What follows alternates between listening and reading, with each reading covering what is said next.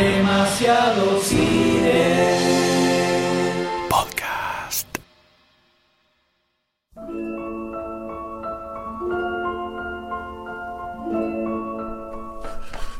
El pasillo parecía interminable, no llegaba más. Finalmente, después de lo que había parecido una eternidad, visualiza la oficina del comandante.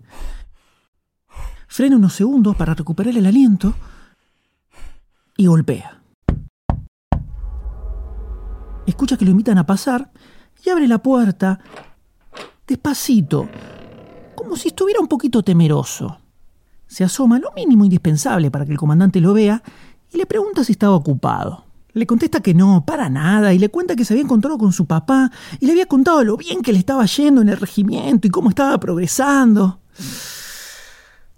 Arnold mide cuidadosamente sus palabras y tratando de evitar cualquier tipo de contacto visual, le informa que había tenido un pequeño problema y quería saber si podía darle una mano.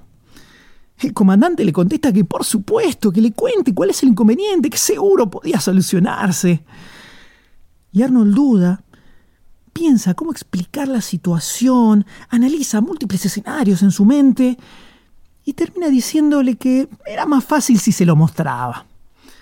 En ese momento, el rostro del comandante se transforma, toda su expresión jovial cambia por un rictus fulminante, la vena del cuello se le infla y parece que va a explotar y exhala casi a modo de súplica. Arnold, otra cagada te mandaste.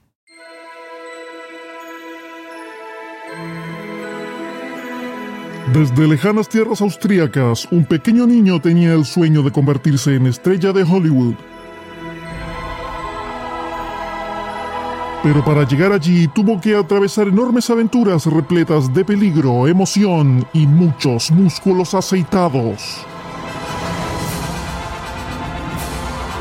M. Goldstein, Sayus y Dr. D revelarán todos los secretos del origen de The one and only, the greatest, Arnold Schwarzenegger.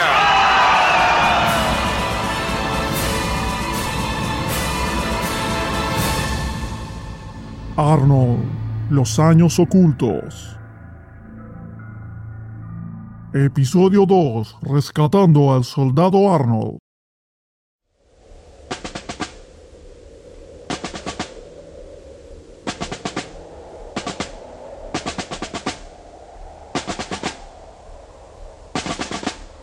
La Tierra siguió girando, el Sol siguió quemando hidrógeno, así que pasaron algunos años y Arnold cumple 18 primaveras y le toca el servicio militar.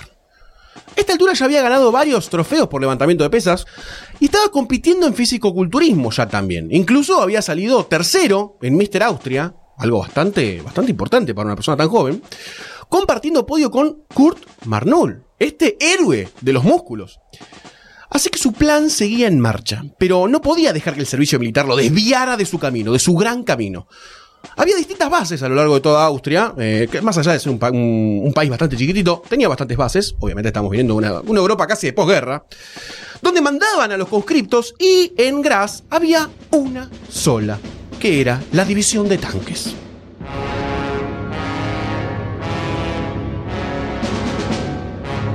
Yo quiero que visualicen este momento.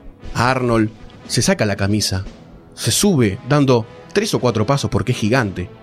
Levanta la tapa, mira al cielo, el sol le pega en su bíceps. Hace... se mete adentro del tanque. Vos por la mirilla, la de adelante, ves dos ojos nada más y una sonrisa. Socarrona. Arranca el tanque. Todo engrasado. ¿No se excitaron un poquitito? Un poquito. Un poquitito.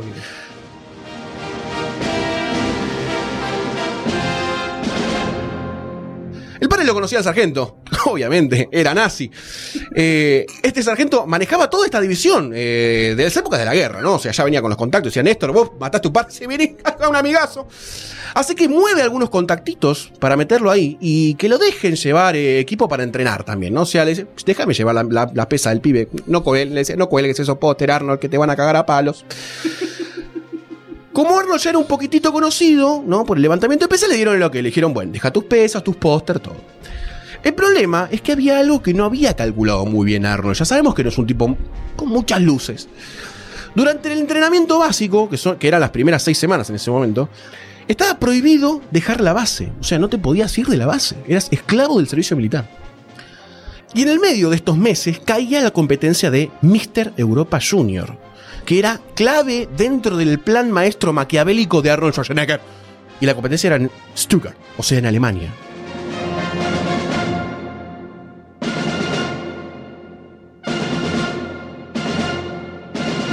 Le rogó por días al sargento, que conocía al padre, todo lo que vos quieras, pero le decía que tomara este tema como si fuera un- una emergencia familiar. O sea, mis bíceps dependen de eso. Eh, él quería que le diera el pase, pero no hubo caso. No, o sea, imagínate si el padre de Arnold era jodido, un tipo que está en el servicio militar de Austria te decía, no es no, obviamente. Llega el día anterior del evento y Arnold le estaba quemando la cabeza el tema. O sea, no podía más. Las proteínas eh, en abundancia le estaban comiendo las neuronas. No daba más. Cuando llega la noche dice, "Ah, fuck it. No, obviamente, lo dice medio en austríaco, y se escapa por la entrada, caminando. Pim, pim, pim, pim, pim, pirim, pim, pim, se fue, caminando.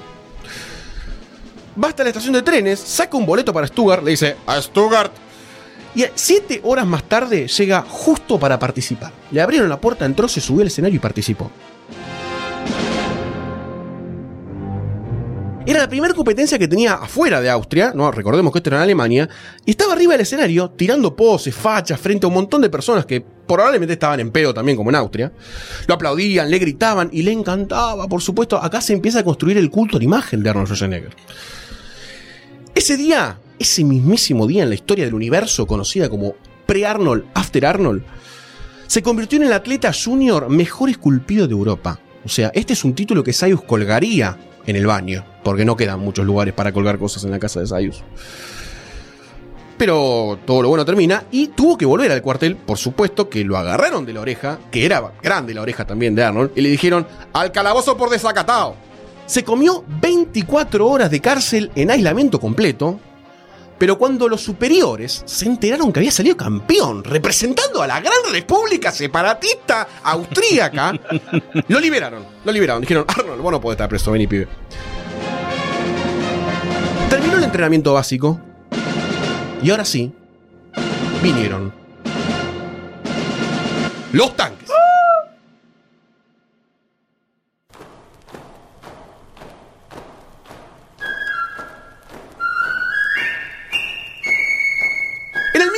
Que se había armado en el cuartel, fíjate cómo de a poco el chabón iba cooptando, ¿no? Lugares de la base con sus pesas. Iba sumando más gente. Otros soldados y oficiales se iban sumando a la enfermedad arnoladística.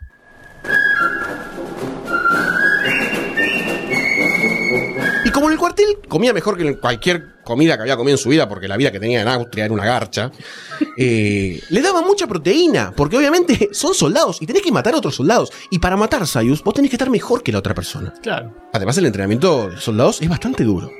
Estaba comiendo carne básicamente todos los días. Se come mejor que acá en Argentina hoy por hoy. Entonces tenía una energía en abundancia. En abundancia. Y estaba creciendo en masa muscular tan rápido, tan rápido, que le cambiaban la ropa cada tres meses, hermano. Cada tres meses venía un- como si fuese un sastre de, de las Fuerzas Armadas. Le medían los bíceps y le creció 5 milímetros, no le entra más, va a romper las costuras. Y le cosían otro, le cosían otro. Así, así, así de grosso era Arnold. Le dan ropa ajustada igual entonces. Y dale, bueno. Dale dos talles más. Y, pero no. Además, él quería mostrar que estaba ajustadito. le gusta. Le decía al sastre, mantenérmelo ajustado, papi.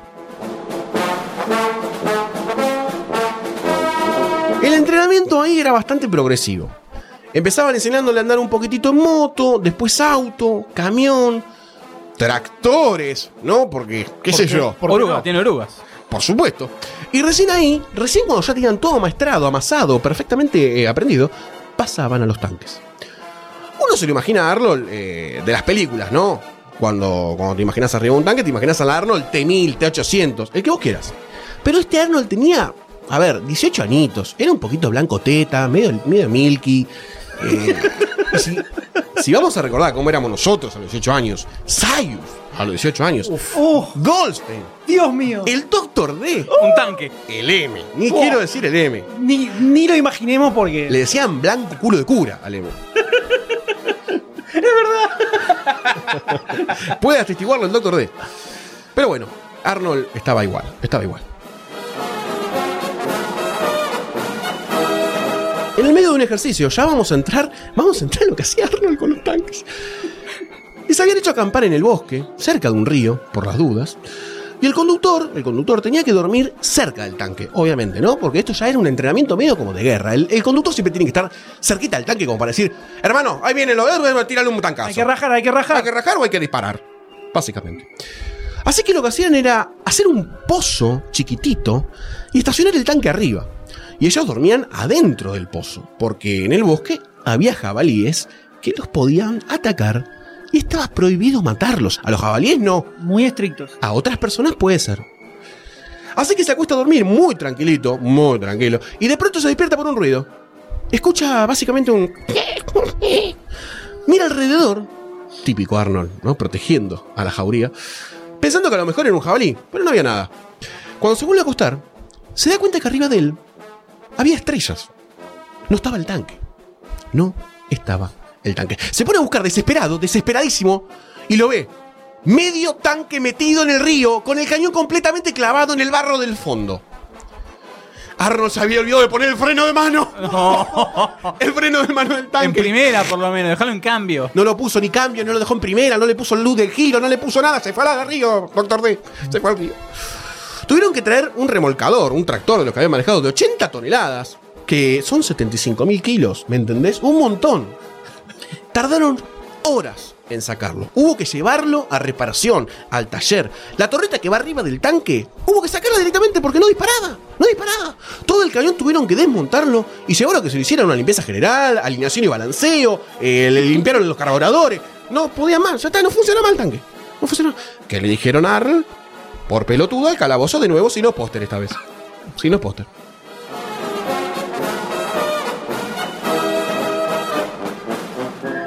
Pero esto no fue todo. Arnold no se cansaba. Dijo, yo quiero ser el tipo que más anécdotas tenga con los tanques. Una mañana fue un galpón, ¿no? En donde había otro tanque para sacarlo, básicamente, hacer un par de maniobras. Se sube, se sienta, dice, porque Arnold se reía constantemente. Se ajusta el cinturón de seguridad, porque los tanques van a mucha velocidad. Arranca el motor. Y se pone a chequear las mediciones del tanque, combustible, ¿viste? Empieza a, a tocar el tacómetro. Espera, que esté todo, que esté todo bien. Que esté Eh, todo bajo tocar las perillitas, ¿viste? A, a sentirse un claro conductor de tanque. Todo estaba perfecto, pero sentía que temblaba un poquitito el tanque, ¿no? Como que, como que el motor estuviera como. Que le reculaba un poquito. Claro, mucha fuerza, ¿viste? Mucho, mucho olor a. uh. No, no lo movía de primera. No, Lo estaba, sí. lo estaba quemando. Estaré el freno de mano puesto, porque ahora se quedó vicioso con el freno de mano, ¿viste? Entonces lo dejaba por todos lados para que no se le cayera al río. Dijo, "Uh, uh, uh", pero todo estaba perfecto, pero seguía, que- seguía temblando, raro, bueno. A lo mejor tengo que darle un poquito al acelera- acelerador, ¿viste? Como, ¿viste cuando vos no te anda un televisor y le pegás? Bueno, esto es lo mismo. Para darle un poquito de gas, ¿viste? Claro. Para- a ver si A ver arrancaba, eh, eh. el motor. Le daba un poquitito y hace el brrr, brrr, ya el tanque no podía más. No podía más. Si podía traducir al tanque, el tanque decía, Arnold, pará, por favor. Lo hace, acelera, chequea los niveles, todo seguía bien. Pero el tanque, el tanque ya estaba temblando como si esto fuese un terremoto. Un terremoto. Y Arnold decía, pucha, pucha, en una palabra que había apre- aprendido de Argentina, pucha, ¿qué podrá hacer? Entonces eh, ve que de repente empieza a caer, caer como polvo de estrellas, ¿no? Empieza a caer polvo a través de las endijas del tanque, eh, así como por adelante, por todos lados, y se da cuenta que venía de la escotilla. ¡Qué raro! Dice Arnold. Se asoma, abre, y el problema era que cuando aceleró, no es que solamente lo aceleró, hizo avanzar el tanque y estaba atravesando la pared del garage. Estaba atravesando la pared del garage. ¡Oh, la puta madre! ¡La pareden! Cagado en las patas, diciendo, ¡uh, qué cagada en que me mandé! Se mete adentro, de nuevo, para frenarlo. Y escucha, ¡ven! Como un estallido, una, una explosión. Sale otra vez. Y el tanque había roto un caño principal de agua. Pará, Arnold, de mandarte cagadas. Además de atravesar la pared, rompió un caño, se empezó a inundar todo y además había olor a gas. O sea, le dio un caño de gas también. Pará, Arnold. Empieza a caer gente desesperada, gritándole, frenen, frenen, frenen. Así se mete adentro del tanque y frena el tanque. Frena el tanque. Sale y se va corriendo a buscar al oficial que era amigo del padre. Obviamente busquemos un amigo en esta situación. Que justo se le había cruzado a la mañana y le había contado, che, lo vi a tu viejo, le dije que estabas avanzando re bien, re piola con los tanques, que estaba muy, muy contento con todo tu desempeño, Arnoldcito. Así que pensó, capaz que con este zafa un toque. Le golpea la puerta de la oficina, el muchacho le dice, eh, señor, me parece que me mandó una cagada con un tanque. No te preocupes, Arnold, a ver, déjame ver qué pasó.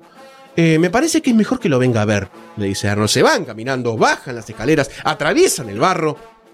Cuando llegan al garage y ven el tanque atravesado en la pared, el caño destrozando, perdiendo agua, todo el olor a gas que inundaba la escena, todos los escombros arriba del tanque, el tipo se transforma instantáneamente en Hitler, básicamente. Empiezan los gritos. Pedazo de inútil, mirá lo que hiciste, Arnold. Tenés los músculos al pedo, hijo de. Mirá cómo podés ser tan imbécil, Austria. Aust- Volvete a Austria, hijo de. Lo voy a llamar a tu viejo y lo voy a decir que sos un desastre, una deshonra para el ejército, Ario. Y todos los insultos que se puedan imaginar se lo dijeron todos a Arnold. Todos a Arnold. Tenía las venas del cuello casi como el brazo de Arnold, el tipo. Iban a explotar en sangre. Cuando vuelva de almorzar, le dice el general, ya más tranquilo, pero no tanto, quiero que esté todo arreglado, en su lugar, sin polvo, sin agua, el tanque sellado con, plastilina, con lo que quieras, pero cerralo. Si no, de esta Arnold no te salvas. Junta las tropas y arregla todo. O sea, le hizo cagar el día a las tropas también. Fíjate la responsabilidad que puso en Arnold, ¿no?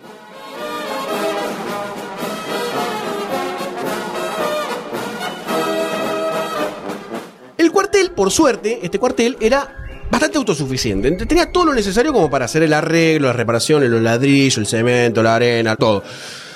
Así que los muchachos le hicieron el aguante a Arnold porque Arnold era medio de la gente. De paso aprendió algo de albañilería, ¿no? A tirar la plomada, a levantar la- los ladrillos comunes, que no tenía nada de idea, pero le iba a venir muy bien para el futuro. Todo sirve en la vida, todo sirve. Y nada más tuvo que pasar una semana, una semanita, haciendo que Doctor D. ¿Cuál te imaginas que es el castigo? ¡Al calabozo! Pelando papas. No, no fue al calabozo esta vez, fue a pelar papas para hacer puré y perejil para las tropas. Hacía papá así, directamente hacía el puré con la mano. Por supuesto, con toda esa fuerza en ese bíceps hermoso.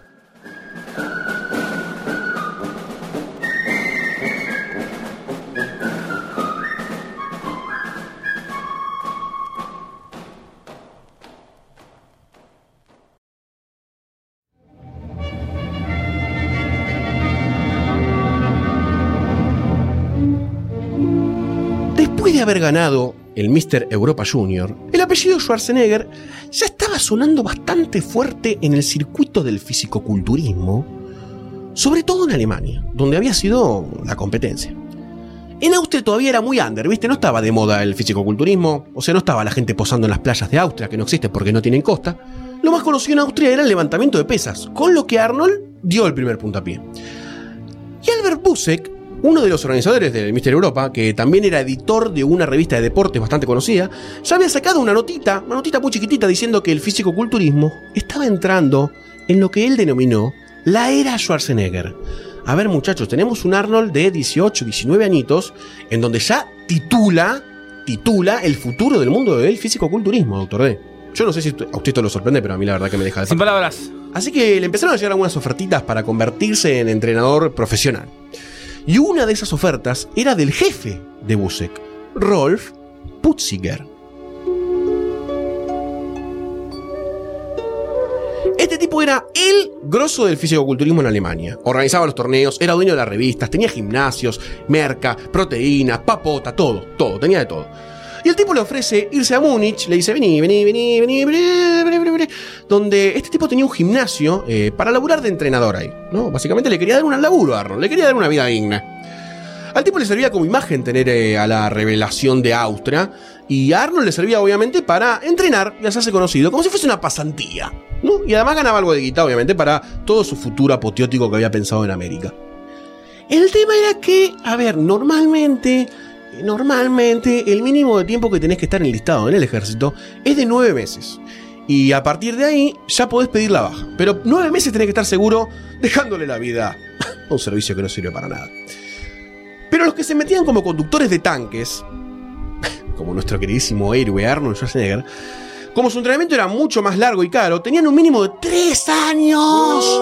Te quiere matar. Tres años. Y Arnold decía, no pueden estar acá tres años más. Hablaba realmente como el orto español. Tenía que ser algo muy, muy importante para que te dieran de baja. Básicamente un problema familiar grave o de salud o algo por el estilo. O sea, tenía que decir, no tengo una pierna, no me creció la pierna hoy. Así que Arnold va, presenta los papeles que tenía, eh, la oferta de trabajo firmada por Putzinger, las revistas en donde él había salido como revelación, la mente de Arnold estaba divagando, ¿no? Yo imagino entrando, general, le traje las revistas. Eh, déjamelas, déjamelas, andate. El Clarín, la viva. Claro. Y todo eso lo dejó para ver si lograba, si lograba que le dieran la baja temprana. El chabón quería cumplir su sueño. Pero pasaban las semanas, pasaban las semanas, el tipo seguía limpiando caños, de tanques obviamente, y no había respuesta de absolutamente nada. Hasta que una noche abrió, se escondió el sol y salió la noche. Estaba en el medio de un ejercicio con los tanques y habían frenado en la cima de una loma, que era bastante empinada, ¿no? Era bastante empinada. Yo quiero que imaginen este lugar, esta lomadita, esta hermosa lomadita, empinada, obviamente, verde, praderas, casi Heidi jugando en el fondo de la lomada. Austria, puro Austria. Cuando llegan a la lomada, tipo ejercicio, ¿no? Para visualizar el campo de batalla, o el supuesto campo de batalla, le dicen que hagan un break para comer, ¿no? Unos sanguchitos de miga, así que salen todos de los tanques, pero Arnold se queda adentro.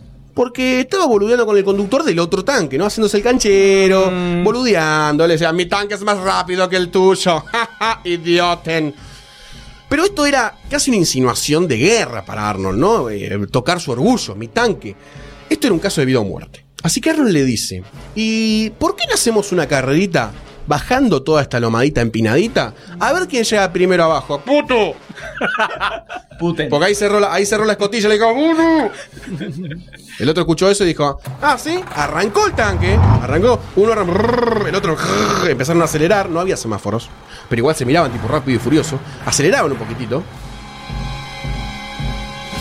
Y arrancan a toda velocidad bajando por la loma. Directamente esos dos bólidos de aluminio y hierro y pólvora bajan por la lomada verde, empinada. Y al toque se dan cuenta que le está ganando por lejos. Por lejos le gana Arnold y sigue acelerando. Y el tipo se re contento. se- Soy el mejor. en-". Y mientras escuchaba que le gritaban, una madrina, Pepe Grillo. ¡Frenen, Arnold! ¡Frenen! Pero él pensaba, debe ser el otro tanque que se quiere hacer el vivo para sacarme la ventaja. ¡Un tarado, Arnold! ¿Quién te va a gritar del otro tanque? ¡Por uno no se escucha! ¿Quién te va a gritar? ¡Por Dios! Cuando llega abajo de todo, frena, colea un toque en el barro. Colea, ¿no?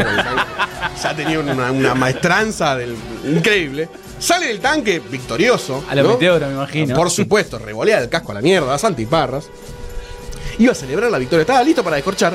Y ve que había un soldado, un soldado blanco, agarrándose con todo el cuerpo a la torreta del tanque para no caerse.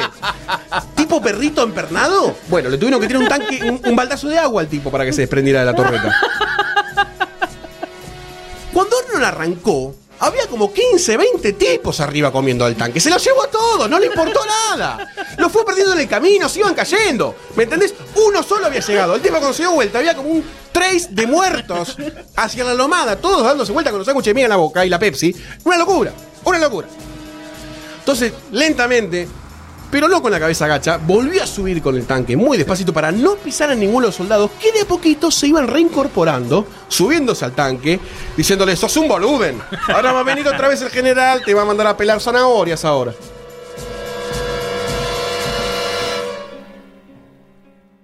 Cuando llega arriba, ya había un ship con tres oficiales que lo estaban esperando.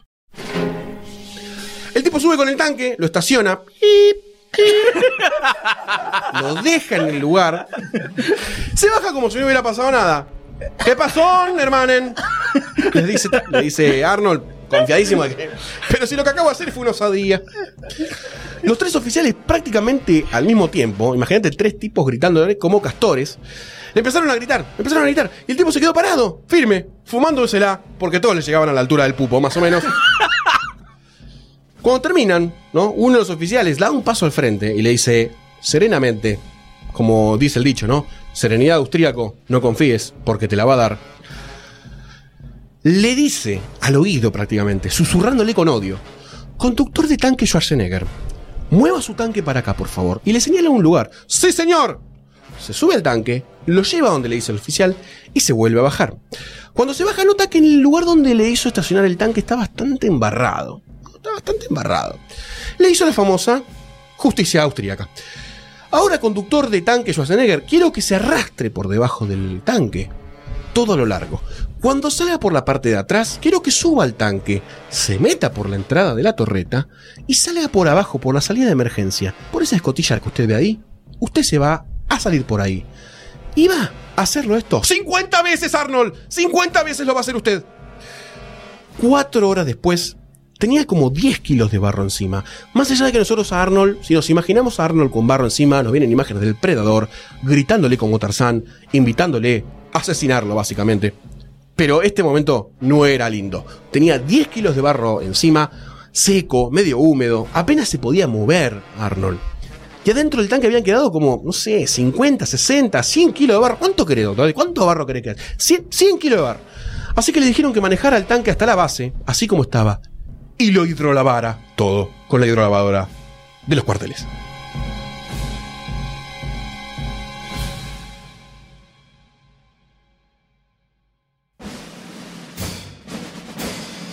Un par de semanas después de esta situación, lo citan a una audiencia con sus superiores, ¿no? Obviamente esto no podía pasar, no podía pasar desapercibido.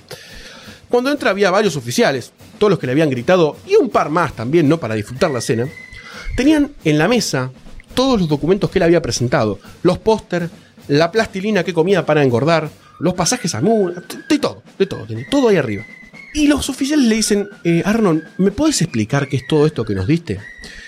Y Arnold, en ese momento, abre por completo sus pectorales hermosos y les dice qué era él, cuál era su sueño y qué quería hacer de su vida. Los austríacos se dan vuelta, se quedan pensando y uno de los oficiales dice, bueno, se supone que cuando te anotaste para la división de tanques era para estar tres años. Pero vamos a probar tu baja temprana, Arnold querido, con una mano en el hombro, subido un banquito, porque no llegaba. Porque evidentemente eso es un riesgo para todos nosotros, para todos tus compañeros, para la base y para las futuras guerras. No vas a reventar más tanques. Te vas.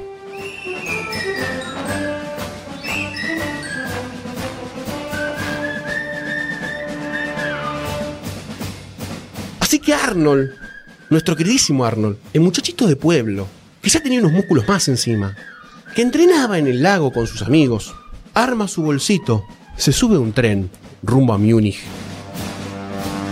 La gran ciudad, la ciudad de las luces alemanas. Donde por primera vez va a poder dedicar el 100% de sus energías a entrenar para cumplir su sueño.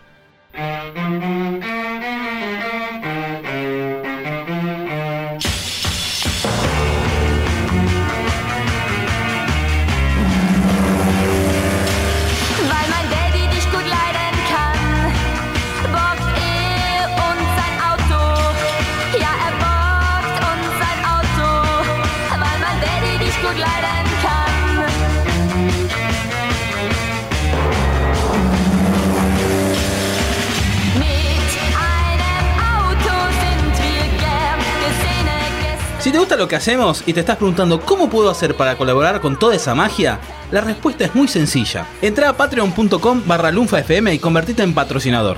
Con tu aporte vas a estar dándonos una mano para crear más y mejor contenido. Y la próxima vez que escuches uno de nuestros podcasts, vas a saber que vos sos parte de que eso sea una realidad. Si no te querés perder ningún episodio, suscríbete a Demasiado Cine en iTunes, iBox, Spotify o en tu aplicación de podcast favorita. Demasiado Cine forma parte de Lunfa, un lugar en el que vas a encontrar un montón de podcasts increíbles. Puedes escucharlos entrando a lunfa.fm.